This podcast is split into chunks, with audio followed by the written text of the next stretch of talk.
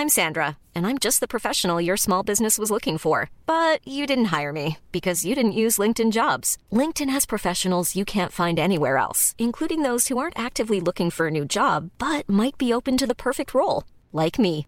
In a given month, over 70% of LinkedIn users don't visit other leading job sites. So if you're not looking on LinkedIn, you'll miss out on great candidates like Sandra. Start hiring professionals like a professional. Post your free job on linkedin.com/people today. Hello les légendes, on a décidé de vous proposer des épisodes hors série sur les statistiques en revenant tout d'abord sur cette donnée qui a pas mal fait réagir en commentaire sur les réseaux sociaux. Richard Gasquet dans sa carrière a gagné 52% de ses points, Roger 54. On parle de 2% de différence pour 20 grands chelems. On revient donc sur cette stat, un brin tapageuse, avec notre expert Fabrice Barrault qui accompagne cette saison Félix Auger-Aliassime, actuel 21e joueur mondial, Nico Mahu et Gilles Servara, le coach de Daniel Medvedev. J'en profite pour vous annoncer qu'on a enregistré en bonus 4 clés gratuites pour mieux comprendre votre style de jeu et apprivoiser vos forces grâce à la stat. Fort de 15 années d'expertise et plus d'un million de points analysés, Fabrice Barrault en a écrit un livre, mais on s'est dit que c'était plus cool d'en faire une version audio et plus récente, illustrée par des exemples concrets de joueurs et joueuses du circuit. L'idée n'est évidemment pas de se comparer à leur niveau, mais plutôt de visualiser ce qui marche ou pas, en allant au-delà de ses croyances et en reprenant le pouvoir sur son jeu. Ces 4 clés gratuites sont en téléchargement libre, en lien juste en dessous dans la description de l'épisode. C'est parti pour ce nouveau contenu, et j'espère sincèrement qu'il vous plaira. Bonne découverte et bonne écoute à tous. ah là, ah là, là, c'est travaillé, c'est propre. Ça, c'est le professionnalisme suisse. On se retrouve donc avec Fabrice, puisque l'épisode qu'on a, a tourné ensemble a énormément plu. Merci à tous d'ailleurs d'avoir laissé des commentaires, c'est hyper cool. Ceci dit, il y a une donnée qui a fait débat, sur laquelle on va revenir. Et par ailleurs, on a pensé à vous proposer un contenu tous les 15 jours, soit pour débriefer de la finale euh, la dernière finale en date, avec des faits de jeu marquants, des stats euh, intéressantes à analyser, soit pour revenir, comme aujourd'hui, sur cette stat qui a fait débat, à savoir que Roger, notre ami Roger, qui nous écoute très certainement, a gagné 54% de points dans sa carrière, que Richard Gasquet, qui a été top 10, en a gagné 52, et que tu nous as annoncé en punchline 2% d'écart, il y avait 20 grands chelems de différence. Alors forcément, ça a suscité de l'intérêt, ça a fait débat. Est-ce que déjà on peut revenir sur cette donnée, sur cette stat Est-ce que tu peux nous l'étayer, Fabrice? Donc déjà, voilà, c'est une stat déjà qui, est officielle de, de la TP Tour, qui n'est pas la, pas la mienne. Donc c'est c'est voilà, c'est une stat officielle. Mais après, ce qui est intéressant avec la, la stat, c'est son interprétation. Donc, voilà. Et c'est ce que j'aime d'ailleurs avec la stat, c'est qu'on peut avoir la même stat et plusieurs interprétations possibles. Moi, en l'occurrence, quand on a fait le premier podcast, j'avais envie d'éveiller les consciences. J'avais envie de dire que, tu vois, 2% de points en plus pouvaient valoir 20 grands chelems en plus. Pour, pour faire prendre conscience aux gens que finalement, entre un Roger et un Gasquet, il n'y avait pas autant de différence que ça. Et d'ailleurs, entre Roger et beaucoup d'autres joueurs, pas, pas Gasquet, beaucoup d'autres. Donc, ça, ça, ça, c'était mon interprétation dans, dans ce que je voulais faire passer comme message pendant le podcast et ce que je voulais faire passer mon message en, règle générale.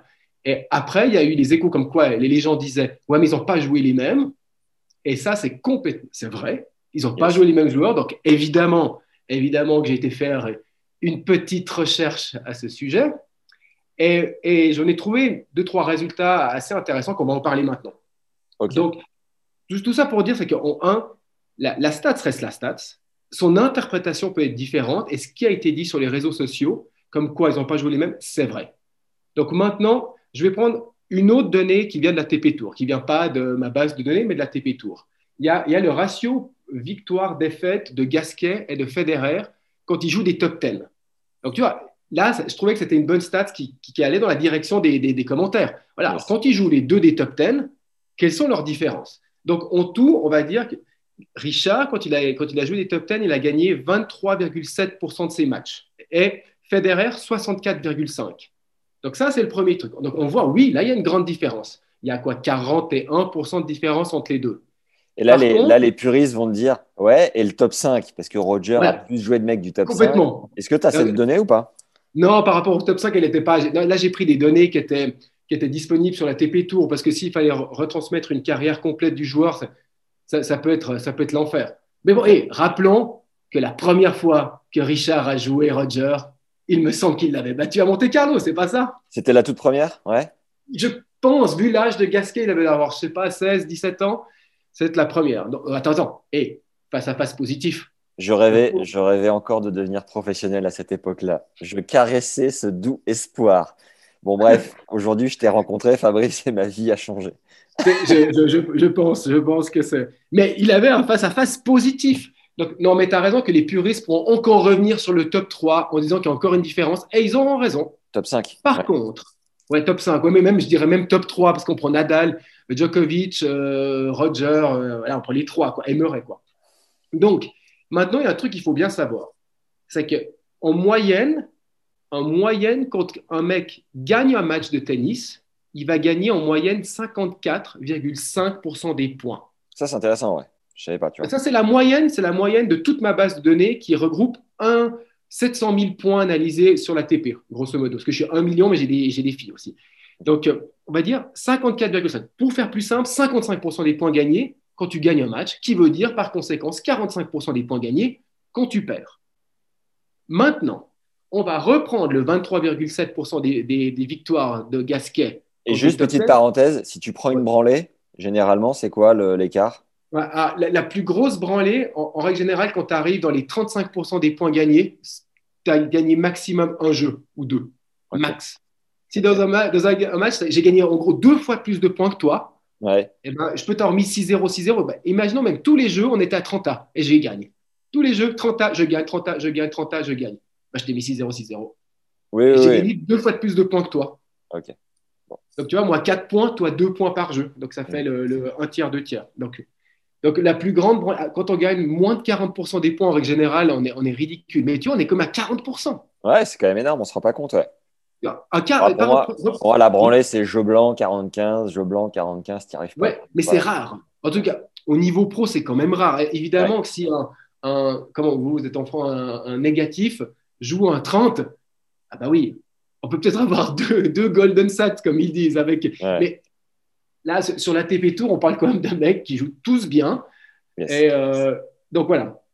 Et tout ça pour, pour dire, donc je reprends le 23,7% des points gagnés de Gasquet et le 64,5% des, des matchs gagnés par Roger face au top 10. Ça, c'est le premier chiffre que je t'ai donné. Donc, je mets maintenant ce pourcentage dans le 55% des points, gagnés, euh, des points gagnés quand tu gagnes un match 45, et ça nous donne le chiffre suivant. Donc, Federer, quand il a joué des top 10, a gagné en moyenne 51,3% des points, et Gasquet 47,6%.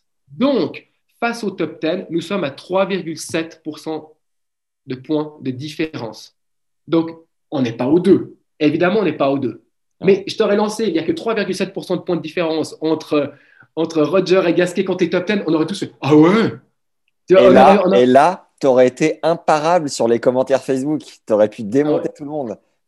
mais ouais, mais, mais le, le, truc, c'est que, tu vois, moi, un truc que je me rappelle, c'est qu'un temps, quand, quand, je, bah, quand on est en des soupers avec des amis et tout, puis je posais des questions à des, à des mecs qui, connaissaient, qui connaissaient le tennis ou pas. Puis je dis, tu penses que Roger, il a gagné quel pourcentage de points dans sa carrière? Tu penses que j'avais quoi comme réponse? Même je t'aurais posé cette question à toi. 80%. Ouais, 70. La réponse en moyenne, on va dire, je l'ai fait une dizaine de fois, c'était 70. Et puis quand je leur disais, non les gars, c'est 54%, ils disaient, ah ouais, ah ouais, ouais c'est C'est beaucoup moins impressionnant que spontanément on pourrait euh, penser, quoi.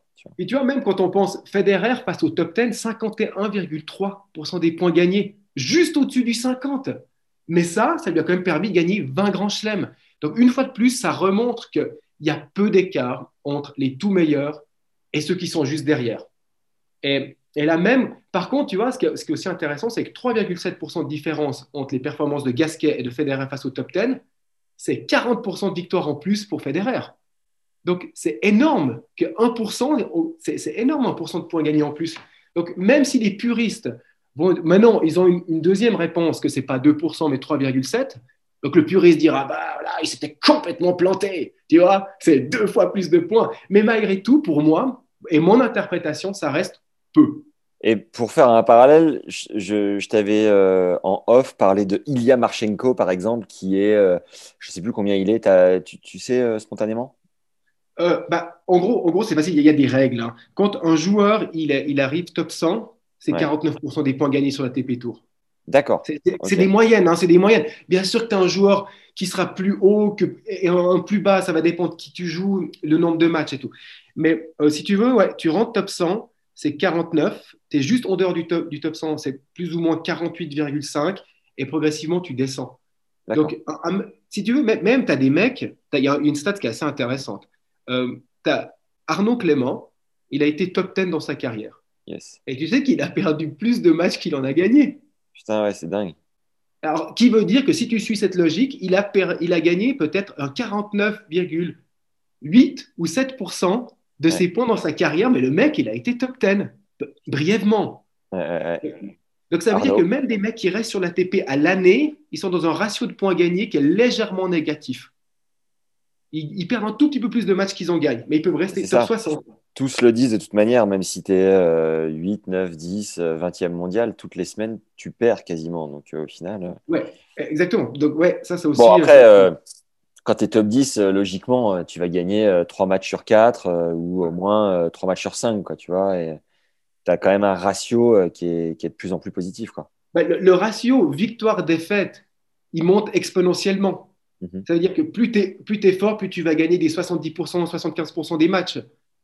Mais par contre, quand on regarde par rapport au pourcentage de points gagnés global, nombre de points gagnés, nombre de points perdus, on passe de un mec qui a 51% à 54 peut-être. Alors que donc c'est ça qui bah, c'était ça en gros toute l'argumentation que je faisais par rapport à la stat, c'est pour dire que si j'arrive à te faire gagner 1%, tu te rends pas compte à quel point ça va te faire progresser.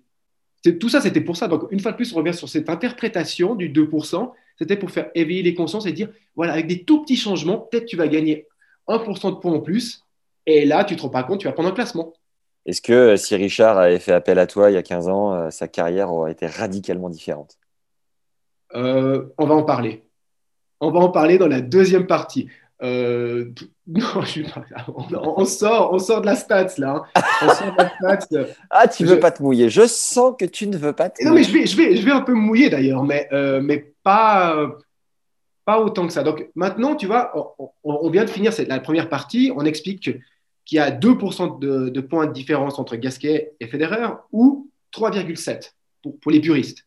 Maintenant, la deuxième partie que je voulais faire sur ce podcast, c'est expliquer d'où vient ce 3,7% ou ce 2%. Quels sont les coûts en termes d'efficacité des coûts? C'est comment, comment euh, Roger, pourquoi Roger est meilleur, quoi, en grosso modo? Et là, je vais partir sur les styles de jeu. Donc, je vais expliquer le style de jeu de Roger, expliquer le style de jeu de, Gasquet. À l'intérieur des styles de jeu, je vais expliquer les coups. Mais grosso modo. Ce qui est plutôt cool, c'est que les deux ont un revers à une main. Les deux parlent français. Est-ce que ça joue? Je ne suis pas certain. moi, je pense que, je pense, que c'est ça. Mais, en, tout cas, bon, il y a au moins euh, une similitude. bon, vas-y. Bah, ils, ils, ont quelques similitudes. Mais tu vois, par, exemple, si je reprends les profils euh, euh, expliqué dans mon livre, Roger, il a trois profils dominants. C'est le serveur, le puncher et le joueur offensif. C'est-à-dire, serveur, en gros, il sert bien. Il faut savoir que Roger, par rapport à sa taille, c'est peut-être le meilleur serveur au monde. Il est juste derrière les, il est juste derrière les Karlovic, Isner, Opelka, Raonic. Sa taille, 1,85 Roger, non? Exactement, ouais. Donc, et, euh, Richard? Mais je crois 81, non? Ok, j'aurais dit 84 spontanément. Ah ouais, mais entre 81 et 85, en tout cas, ça c'est sûr. Attends, ben, je vérifie tout de suite. Donc, tu vois que Roger, en gros, au service, il est juste derrière les plus grands serveurs du monde. Et, 83, 83, Richard. 43. Ok. Et par rapport à ça, Roger, et après, si je faisais un parallèle par rapport à sa taille, c'est exceptionnel de servir aussi bien à cette taille. Donc, après, Roger, c'est ce que j'appelle, il est un puncher. Un puncher, ça veut dire je fais des points grâce à mon coup droit. C'est la définition du puncher. Donc, et en trois, Roger, il est offensif. En fin de carrière, maintenant, l'offensif tend à passer devant. Roger monte de plus en plus à la volée et est de moins en moins puncher. C'est-à-dire, en gros, Roger, c'est service, coup droit, offensif. Et quand il était au top de sa carrière, son schéma de jeu, c'était assez simple. Si on veut le, vulgariser, c'était je tente de faire un ou un service gagnant. Si la balle revient, je monte en deux temps avec mon coup droit. C'était Roger. C'était la majorité des points de Roger étaient gagnés de cette manière sur son service. Donc voilà les trois profils dominants de Roger. Maintenant, on va prendre les trois profils dominants de Gasquet. Alors juste, je regarde pour Roger, on est à 11 344 ace, 62% de première balle. voilà, juste euh, petite précision. Euh, après, après, de points gagnés derrière la première. Après le nom. Ouais, comment? Solide, voilà. Ouais, ouais. Mais après, il faut voir le, nombre d'ace divisé par le nombre de services joués. Yes. Et puis, et puis comme je dis tout le temps, euh, tu préfères faire 10 aces dans un match ou 20 services gagnants? Donc, moi, j'ai toujours cet argument. Le problème des sites comme l'ATP, des fois, ils te mettent le nombre d'ace. Ouais, mais tu as des joueurs qui font autant d'ace que de, services gagnants, par exemple, et tu as des joueurs qui font deux fois plus de services gagnants que d'ace. Donc, il y en a qui sont, qui sont baissés sur cette stat à cause de ça. Donc, maintenant, les trois profils de, de, Gasquet. Gasquet, c'est en un, il est ce que j'appelle un remiseur. Ça veut dire qu'il va gagner. Le plus gros avantage qu'il prend face à ses adversaires, c'est qu'il fait moins de fautes directes. Ça, c'est Gasquet. Deux, il est puncher. Et puncher avec un revers à une main il y a deux types de punchers. Il y a le puncher, en règle générale, le puncher, c'est un puncher de coup droit. Mais ceux qui ont des revers à une main, ils le jouent d'une manière punchée. Puncher, ça veut dire avec, avec du lift, je laisse redescendre la balle et je la frappe. Le, contrairement au ce que j'appelle moi le jour en cadence qui prend les balles montantes. Quand tu as un revers à une main, en règle générale, tu prends la balle beaucoup plus descendante que quand tu as deux mains. Donc c'est pour ça qu'il est puncher, mais pas puncher de coup droit. On en viendra sur ce point, mais puncher de revers. Et la troisième catégorie de Gasquet, c'est l'offensive, comme comme Federer. C'est quelqu'un qui a une très très bonne main, Richard, qui sait monter quand il, quand il faut. Donc voilà, ils ont, ils ont des, des profils différents. Après, sur l'offensive, c'est un chouïa risqué parce que c'est, on sait tous qu'il joue 3 mètres derrière la ligne et que toute sa carrière, il a essayé d'entrer dans le cours. C'est, la, version. En vulgarisant un peu, mais. Euh, c'est la version méchante. Ouais, mais désolé, euh, désolé Richie, j'ai pas, on n'a pas envie de, de t'offusquer, mais putain, le nombre de fois on s'est, on s'est dit, mais mais rentre dans ce putain de cours, ah. on va la chercher. ah ouais, non, c'est vrai que bon, alors au moins ça, ça rejoint ce côté remiseur confirmé. Yes. Et puis, mais, mais par contre, il, a su varier son jeu avec des montées à la volée par-ci par-là, pas autant mécanique, on va dire, qu'un Roger, mais, mais, mais quand même. Alors, je veux venir sur ces points. Maintenant, la différence d'efficacité entre les deux. Donc, la plus grande différence d'efficacité entre Roger et Gasquet, c'est le coup droit. Et c'est le nombre de points en coup droit si tu veux, en moyenne, Roger, il fait 50% de points en plus en coup droit que Gasquet. C'est-à-dire que si Gasquet fait 10 points en coup droit, il en fera 15. Donc ça, c'est, en termes de stats, c'est, une très, très, très grande différence, 50%. Ouais.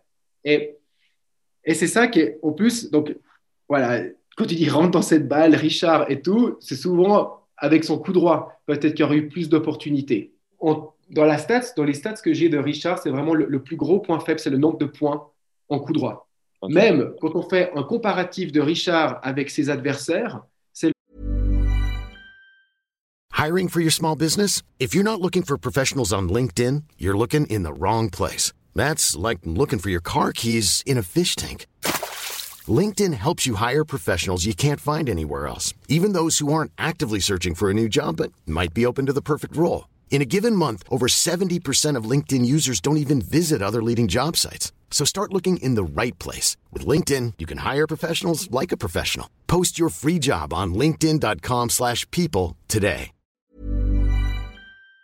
Le seul secteur où il est moins bon qu'eux. Tout le reste, Richard fait en moyenne plus des, malgré tout, plus d'essais de service gagnants que ses rivaux, moins de fautes en retour, plus de points en revers, moins de fautes en revers, plus de points. Tout, il est légèrement positif face par rapport à ses adversaires, mais le plus gros point négatif, c'est nombre de points en coup droit.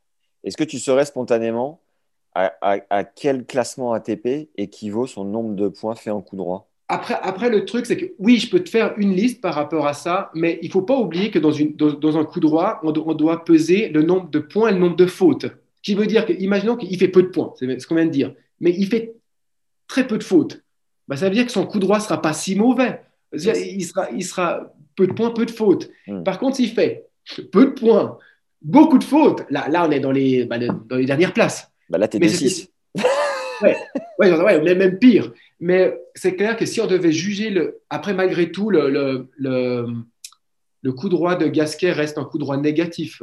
Ça veut dire que si tu dois, si tu dois le juger sur un top 100, instantanément, je te dirais qu'en coup droit, il est à la 80e place sur 100. Hein. Et puis Roger, il serait 10, 15. Ouais, tout le monde le veut 1. Mais désolé, les, stats montrent qu'il y a des mecs qui, qui, gagnent encore plus en coup droit que lui. Je suis écœuré. Je suis écœuré que Roger soit pas numéro 1.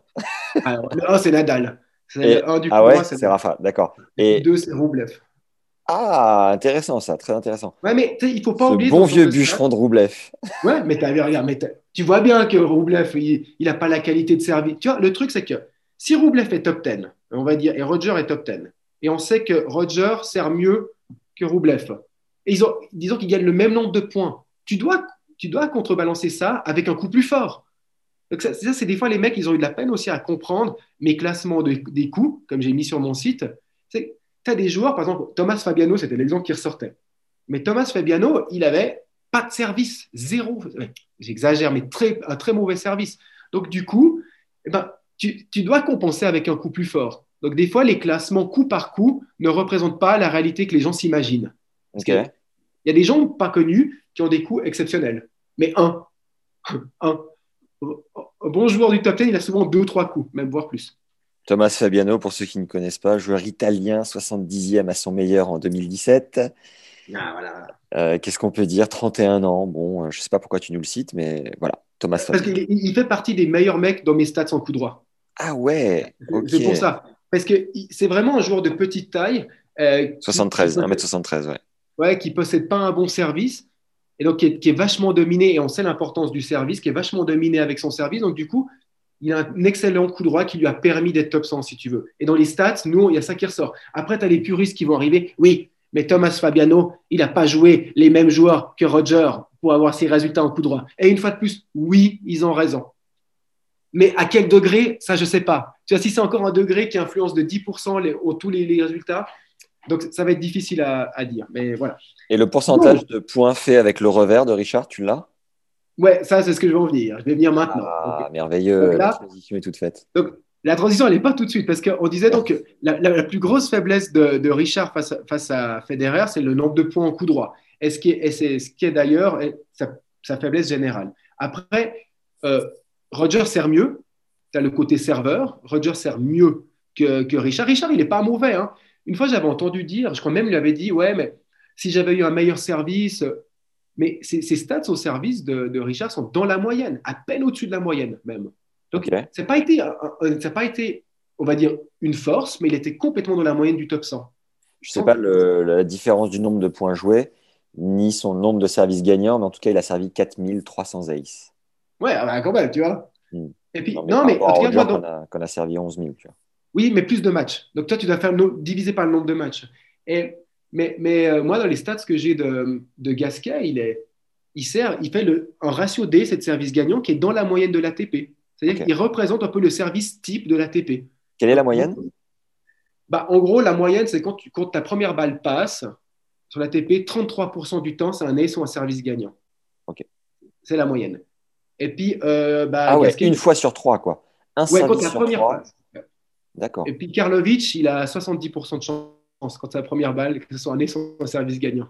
Et tu dis quand la première passe, euh, le, pourcentage de première balle est de combien dans le top 100 tu sais? Euh, Je crois que les deux, Roger et puis, euh, et puis Gasquet, sont dans la moyenne avec 62%. Je crois peut-être donc c'est plus ou moins 62-63. Donc il avait un pourcentage de premier service dans la moyenne, une efficacité dans la moyenne et un pourcentage de points gagnés dans la moyenne. Donc il, était très très proche de la moyenne. Malgré tout, Roger est au-dessus de la moyenne dans, dans ces secteurs. Ben voilà. Donc ça, c'est la deuxième différence. Puis la troisième différence, malgré tout, le nombre de montées à la volée. Euh, Roger va monter légèrement plus que, que Richard et va gagner plus de points par sa volée que, que, Richard. Mais lui, tu vois, par contre, si on prend le coup droit, il y a une grande différence. Service et volée, il est en dessous, Richard, mais il n'est pas à des kilomètres en dessous de Roger. Il sert assez bien et il volait bien. Et maintenant, je reviens sur ce que tu m'as dit. le seul point où Gasquet est meilleur Federer, attention, tous les pros fédéraires vont se réveiller et la colère va monter, c'est le revers. Donc, en revers, c'est clairement Gasquet qui a des meilleurs stats que, que Roger. Mais, mais clairement. Son, son déficit. Ouais, exactement. C'est-à-dire, en gros, euh, dans les chiffres que j'ai, qui sont quand même des chiffres euh, assez. J'ai beaucoup de, points analysés des deux joueurs. Euh, Gasquet fait en moyenne deux fois plus de points en revers que Federer. Donc, par contre, en règle générale, on fait moins de points en revers qu'en coup droit, mais un, exemple, bah, un exemple bête, si, si, Roger fait en moyenne, je crois qu'en moyenne, Roger, c'est 3,5, 4 points en revers par match. C'est pas autant que ce qu'on peut poser. pas par match, par 100 points joués. Et puis Richard, il doit être à 7.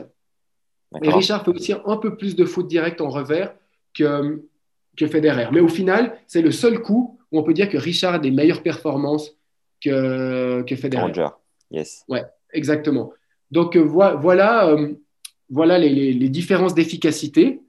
Et moi, je voulais terminer, euh, bah, après, tu as des questions, mais terminer cet épisode en disant, mais quelle aurait été la carrière de Richard, comme tu l'as dit avant, s'il avait eu un coup droit? Non, s'il avait eu Fabrice Sbarro dans sa, ah dans sa housse de ah non, ah ouais, d'accord. D'accord. Donc, disons comme ça, si ça avait été comme ça, on aurait su très vite que le, seul point négatif de Richard, ça aurait été l'accélération au coup droit. Donc maintenant, la question que je me pose par rapport à ça, c'est que est-ce que les chiffres auraient pu lui faire prendre conscience et peut-être changer quelque chose dans son coup droit? Et là, on est dans du coaching. On n'est plus du tout dans. moi, la stat, j'aurais pu lui dire Mais écoute, Richard, c'est vraiment là, putain, mais on, arrive à passer ce cap de, de point au coup droit, tu vas gagner des grands chelems. Tu as une grande chance de gagner des grands chelems.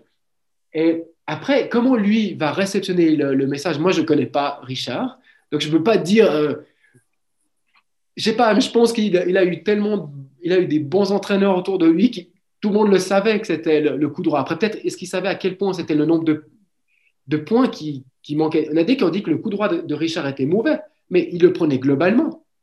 Mais il faisait peu de fautes en, il faisait peu de fautes en coup droit à Richard. C'était une force, ça.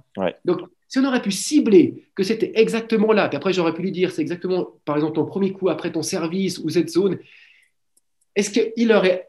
Est-ce que les, chiffres lui auraient fait prendre conscience qu'il aurait dit oui, maintenant je vais le travailler à fond pour gagner un grand chelem? Et pour vraiment, l'idée c'est de vraiment tuer le point, quoi quand tu prends l'exemple de Roger, c'est-à-dire qu'il sert, bah derrière, il te, fracasse. Tous les, tous les, meilleurs coups de rang, en règle générale, c'est souvent tuer le point. Yes. Chapovalov, je tue le point. Au Yassim, je tue le point. Et après, tu as, Roublev, je caresse la balle dans le sens du poil. Après, là, il y a un truc qui est intéressant par rapport au coup droit. Il y a deux types de coups droit efficaces sur le tour.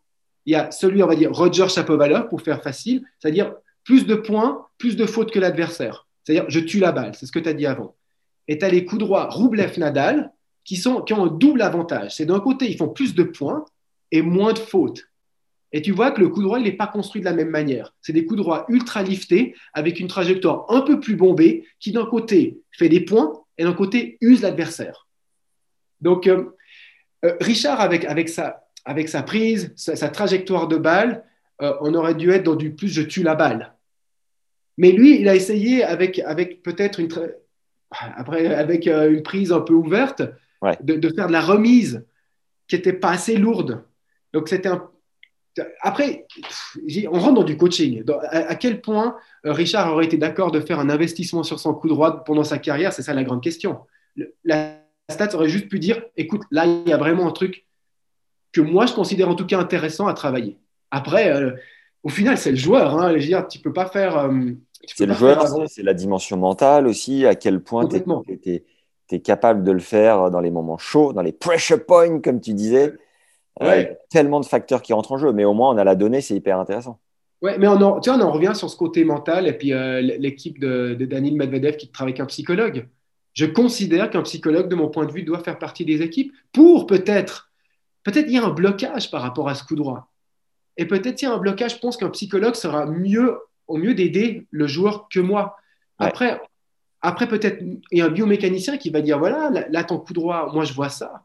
L'entraîneur physique va voir quelque chose et moi, en stratégie, je vais voir quelque chose. Et tous ensemble, est-ce qu'on aurait pu amener un, meilleur coup droit à, Richard?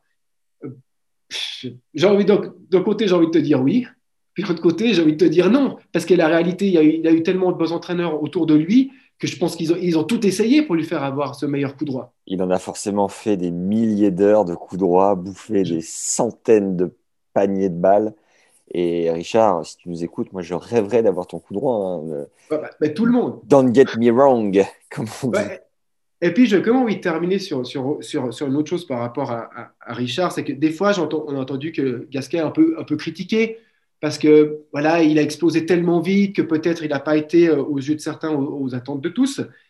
Mais il ne faut pas oublier que Richard, il a joué dans une, dans une, dans une génération où on a eu trois mutants. On a eu mais pas, mais des mutants. C'est-à-dire que les mecs, euh, Federer, Nadal, Djokovic, ils te bousillent euh, toute l'histoire du tennis dans la même génération.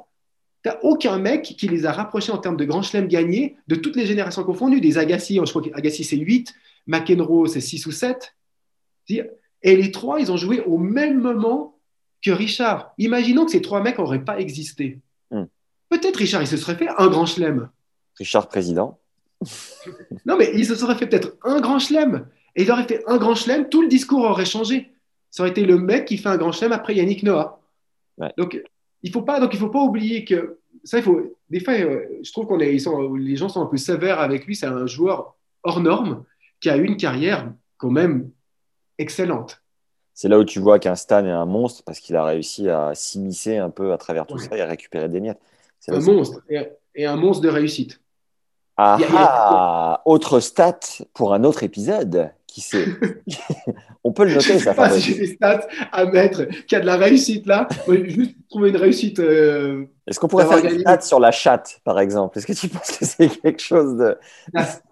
Non, après la stat sur la chatte, il faudrait la faire sur le point suivant. Quelle est la conséquence de la chatte dans ton point suivant, tu vois? Après avoir une chatte, après avoir fait un je gagne 20% de points en plus parce que j'ai trouvé ça tellement cool. non, tu vois ou le contraire. Est-ce que tu as l'info du nombre de points gagnés par Rafa avec son coup droit, de Joko aussi, juste pour comparer euh? je, les ai, mais pas, pas là sous les yeux. Je peux juste te dire que c'est bah, Rafa, c'est le top. C'est le top. Et Rafa, tu nous disais qu'il y avait plusieurs types de coups droits. Lui, en plus, il a l'avantage d'avoir les deux le coup droit qui use et le coup droit qui tue. C'est ça qui est monstrueux. Il a les deux. Et il a développé le coup droit qui tue pendant sa carrière. Parce que là, je suis en train de regarder des matchs de lui de nouveau au début de carrière. Début de carrière, il avait plutôt que le coup droit qui use et qui tue de temps en temps, alors qu'après, il a réussi à faire un mix des deux. C'est ce qui fait qu'il gagne l'US Open quatre fois, cinq fois, je sais pas, j'ai pas les chiffres. et, Joko Et Joko, bah, Joko, le truc, c'est que son coup droit est aveuglé par son revers. Euh, tout le monde voit que le revers de Joko, mais en règle générale, euh, j'avais fait une étude par rapport à ça. Il fait 50% de plus la différence face à ses adversaires en coup droit qu'en revers et ça, c'était un truc d'ailleurs qui était, qui était apparu dans le dans l'article qu'on avait fait pour Eurosport. C'était un des trucs, c'était c'est super intéressant, c'est que tout le monde pense que c'est son revers, mais il fait la différence face à ses adversaires plus son coup droit que revers. Il l'a fait aussi en revers. Hein. Ouais, c'est Joko. Hein. C'est Joko. Mais, euh, mais c'est super intéressant. Euh, bah, de, en règle générale, un coup droit est meilleur qu'un revers. Attends, j'avais une, Merde, j'avais une question à te poser. Et juste avant cette question, euh, si elle te revient, le pourcentage de points gagnés en revers par euh, Rafa? Mais il, est, je crois qu'il est dans juste dans la moyenne ou juste en dessous? Parce qu'il décale tellement. Il décale tellement. Mais, mais son revers est un des meilleurs revers au monde malgré tout. Donc c'est top 10 dans, la, dans la stat, quoi. Je crois qu'en revers, je l'avais mis. Il est, dans les, il est dans les 10 aussi. Mais moi, je vais te poser une question que j'ai oubliée, mais que je vais te poser maintenant, peut-être pour clore cet épisode. Tu me fais, peur, Il n'y a que 5 joueurs sur le circuit. Hein? Tu me fais peur. non, vas-y, dis-moi, dis-moi. Il n'y a que 5 joueurs qui ont été au moins une semaine, euh, une semaine dans le top 100 en 2019. 5 joueurs qui font en moyenne plus de points en revers que coup droit. Lesquels? Ah bah, Merci, merci du cadeau. Je pense qu'on peut adresser cette question ouverte aux auditeurs qui, qui me viendront en aide. Attends, attends, c'est des mecs qui ont fait une intrusion dans le top 100 pendant une semaine? Non, non, non. Qui ont été au moins une semaine top 100 en 2019. Ils peuvent en faire toute l'année top 100. c'est pour dire, il y, a, en gros, il y a, 100, 100, je crois, 130 joueurs qui ont fait au moins une semaine top 100 ou qui ont été toute l'année top 100 en 2019. Et, il y en a 5 meilleurs revers que coup droit. Qui font plus de points en, en revers que coup droit. 5.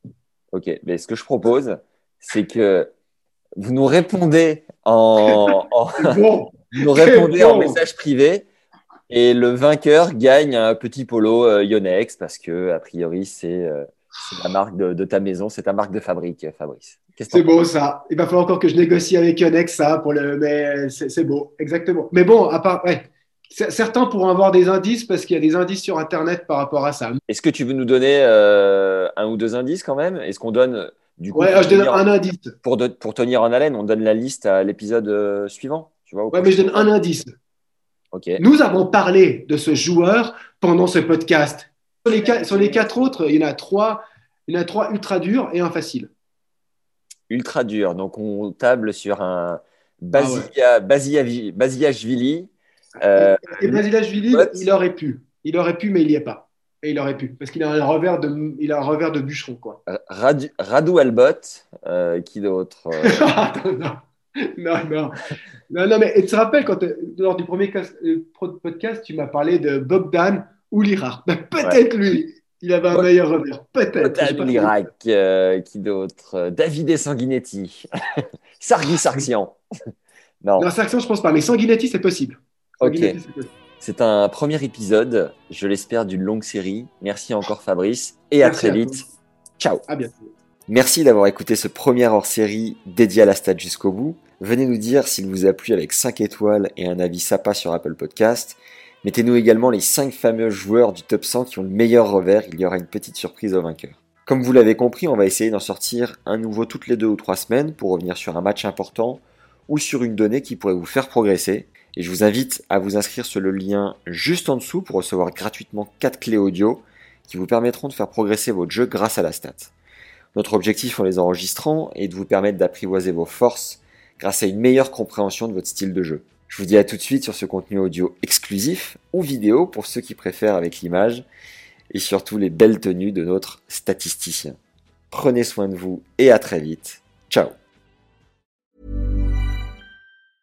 Mom deserves the best and there's no better place to shop for Mother's Day than Whole Foods Market. They're your destination for unbeatable savings, from premium gifts to show-stopping flowers and irresistible desserts. Start by saving 33% with Prime on all body care and candles. Then get a 15-stem bunch of tulips for just $9.99 each with Prime. Round out Mom's menu with festive rosé, irresistible berry chantilly cake, and more special treats. Come celebrate Mother's Day at Whole Foods Market.